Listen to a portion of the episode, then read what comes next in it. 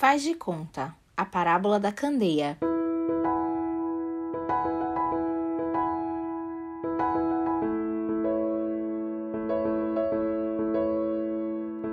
Hoje vamos falar de um faz de conta em que Jesus usa elementos do cotidiano de uma casa típica da Galileia no primeiro século. A parábola da candeia está nos livros de Marcos, capítulo 4, versos 21 a 25, e Lucas, capítulo 8, versos 16 a 18. Vamos ler o que está escrito em Lucas. Ninguém, depois de acender uma candeia, a cobre com um vaso ou a põe debaixo de uma cama. Pelo contrário, coloca-a sobre um velador, a fim de que os que entram vejam a luz. Nada há oculto que não haja de manifestar-se, nem escondido que não venha a ser conhecido e revelado. Vede, pois, como ouvis, porque ao que tiver se lhe dará, e ao que não tiver, até aquilo que julga ter lhe será tirado. Primeiro, vamos aos termos. Naquela época, as casas eram iluminadas por candeias.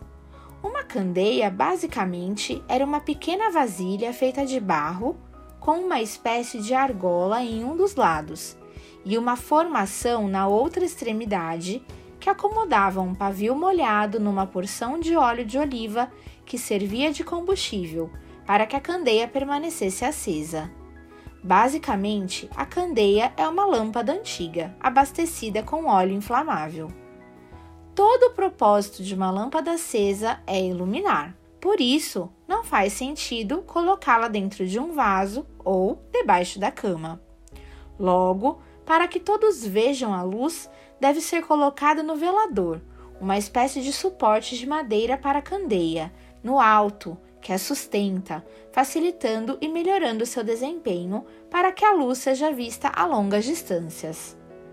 A luz, neste caso, é o próprio Jesus e seu ensino. Ele não veio ao mundo para ficar escondido. Afinal, se escondermos a luz, ela perde o seu propósito.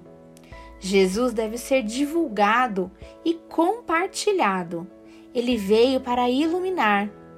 Nós devemos ser veladores que compartilham Jesus e sua luz.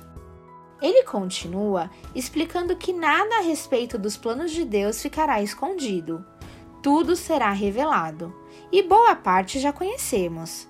Veja a importância de ouvir a mensagem da salvação de forma correta, assumindo um compromisso verdadeiro com Cristo, pois aos que aceitam Jesus de verdade, Deus dá oportunidade de crescimento em espírito. Mas aqueles que, diante da mensagem de Jesus, não são sinceros, aqueles que dizem, mas não vivem a palavra de Deus, esses perderão pois foram negligentes. Esta parábola é um convite a assumirmos o compromisso de garantir que a luz de Jesus esteja visível aos que chegam. Nós não somos capazes de brilhar sozinhos, mas temos o privilégio de propagar a luz que há em Jesus.